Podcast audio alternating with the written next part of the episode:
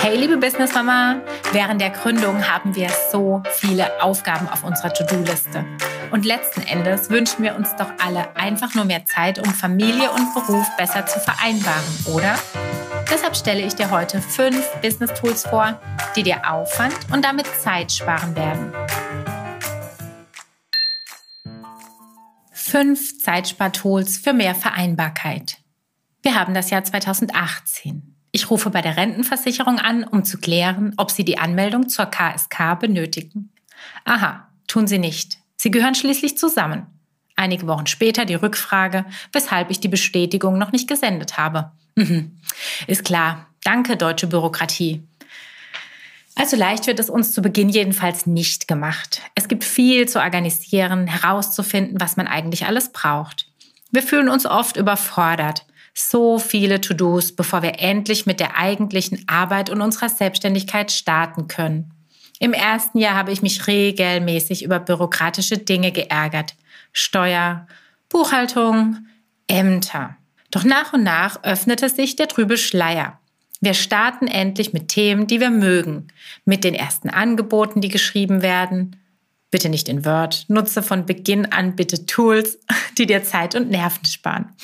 Dazu komme ich aber dann auch noch ein andermal ähm, zum Thema Angebote und Rechnungen. Ein bisschen stelle ich dir hierfür allerdings gleich noch in unserer fünf Tool-Tipp-Kiste vor. Angebote und Rechnungen schreibe ich nämlich zum Beispiel mit meinem Buchhaltungstool Debitor. Mein Online-Konto inklusive Visa-Card, ja, für einige meiner Tools brauche ich eine Kreditkarte, ist bei Contest. Und alle meine Themenideen sammle ich in Trello, einem Projektmanagement-Tool, das ich vor knapp zehn Jahren beim Aufbau des Depot Online-Blogs kennengelernt und lieben gelernt habe. Denn ich persönlich liebe Tools. Sie sind kleine Helfer, um uns bei unserem größten Problem zu unterstützen, dem Zeitmanagement. Meist starten wir unser Business alleine haben noch keine virtuellen Kolleginnen, die uns die Arbeit hier und da abnehmen und uns unter die Arme greifen. Und am Abend stehen immer noch Aufgaben auf unserer To-Do-Liste. Damit du von Beginn an nicht zu viel Zeit in Aufgaben steckst, die ein Tool für dich übernehmen könnte, möchte ich dir heute meine Top 5 Zeitspar-Tools für bessere Vereinbarkeit vorstellen. Wie helfen uns diese Tools nun? Tool 1, Debitor. Wie oben kurz erwähnt, stelle ich in diesem Tool meine Kundenangebote zur Verfügung bzw. schreibe sie darin. Sobald ich eine Zusage habe, wandle ich dieses Angebot eins zu eins mit einem Klick in eine Rechnung um. Nachdem die Kundin oder der Kunde bezahlt hat, zeigt mir Debitor automatisch an, ob die Rechnung bereits beglichen wurde, weil mein Geschäftskonto mit diesem Konto verknüpft wurde. Auch mein PayPal-Konto ist damit verknüpft. Alle Konten, die auf mein Business ähm, einbezahlen, habe ich mit diesem Debitor-Tool verknüpft.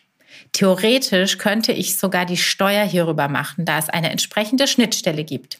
Mache ich persönlich jetzt nicht, da ich einen etwas ähm, sehr netten, aber äh, altbackeneren Steuerberater habe. Ich spare mir hierdurch nicht nur unglaublich viel Zeit, sondern habe alle meine Angebote jederzeit greifbar. Und das auch mobil. Also auch wenn du unterwegs bist, dich ein Kunde anruft, kannst du kurz reinschauen, was in dem Angebot stand und ihr könnt darüber sprechen.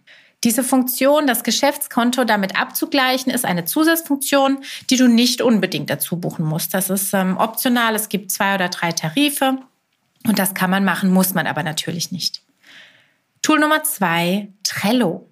Trello kannst du genauso nutzen, wie du es persönlich brauchst. Zum Beispiel, um Ideen zu sammeln, um Content vorzubereiten. Ich schreibe darin zum Beispiel meine Blogbeiträge, bereite darin meine Podcast-Inhalte vor, lade direkt meine Bilder zu einem Beitrag in eine Trello-Karte hoch.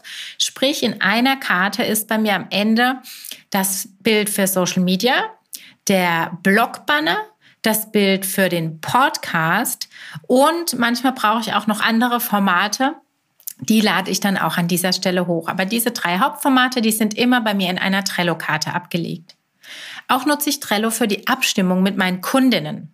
Das funktioniert für mich 1A und die meisten von Ihnen haben Trello auch nach unserer Zusammenarbeit weiter im Einsatz. Teilweise nehmen Sie es sogar mit in Ihr eigenes Unternehmen, falls Sie noch irgendwo angestellt sind und ähm, nutzen auch dort Trello zur internen ähm, und auch externen Abstimmung.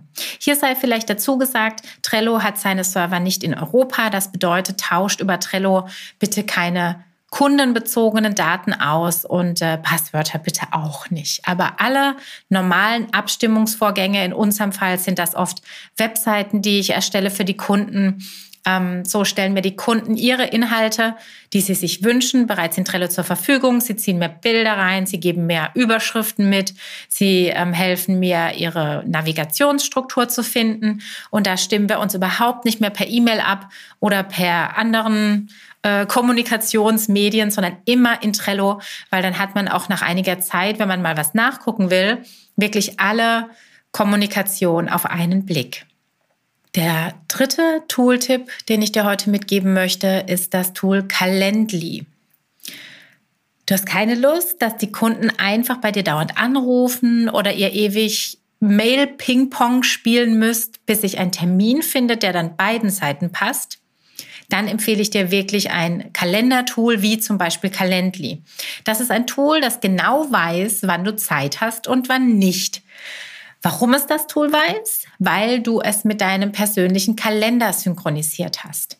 In meinem Fall ist das ein Google-Kalender, aber auch andere Kalender, also natürlich nur ähm, digitale Kalender, lassen sich damit synchronisieren.